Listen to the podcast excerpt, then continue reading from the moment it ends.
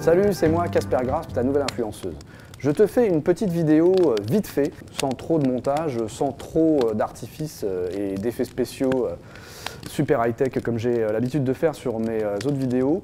Je vais te parler de la situation dans laquelle on a pu éventuellement se trouver, ou même toi, chère spectatrice, à savoir d'être testé positif et de devoir déclarer des cas contacts ou d'être déclaré cas contact. Quand on est testé positif et qu'on déclare quelqu'un cas contact, on a tendance à culpabiliser. Pourquoi? Parce que quand on déclare à l'assurance maladie, les personnes, ces gens-là sont mis en arrêt de travail. Euh, d'autre part, quand on est soi-même donc cas contact déclaré par quelqu'un de positif, euh, bon, bah, on en veut un petit peu euh, à, la personne en question. Je pense on réagit un petit peu à chaud et qu'on est un peu surpris, que c'est un petit peu déstabilisant.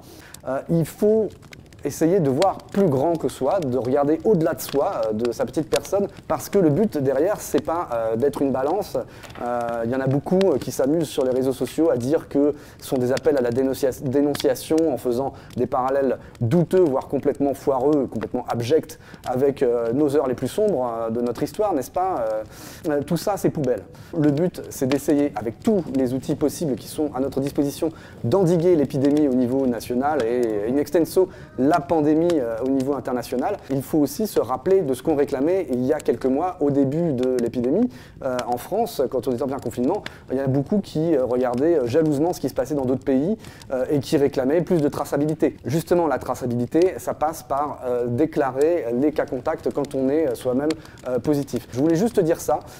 voilà, je radote, mais il faut essayer de regarder plus loin que soi. Il faut penser collectif, il faut penser commun, il faut penser sauvegarde de la santé publique et donc du bien commun, parce que euh, si on n'arrive pas à réfléchir à ça, c'est qu'on a déjà perdu la bataille contre cette maladie et contre des tas d'autres choses. Sur ce, c'est terminé. C'était juste un petit teaser pour ma prochaine vidéo sur le Covid-19.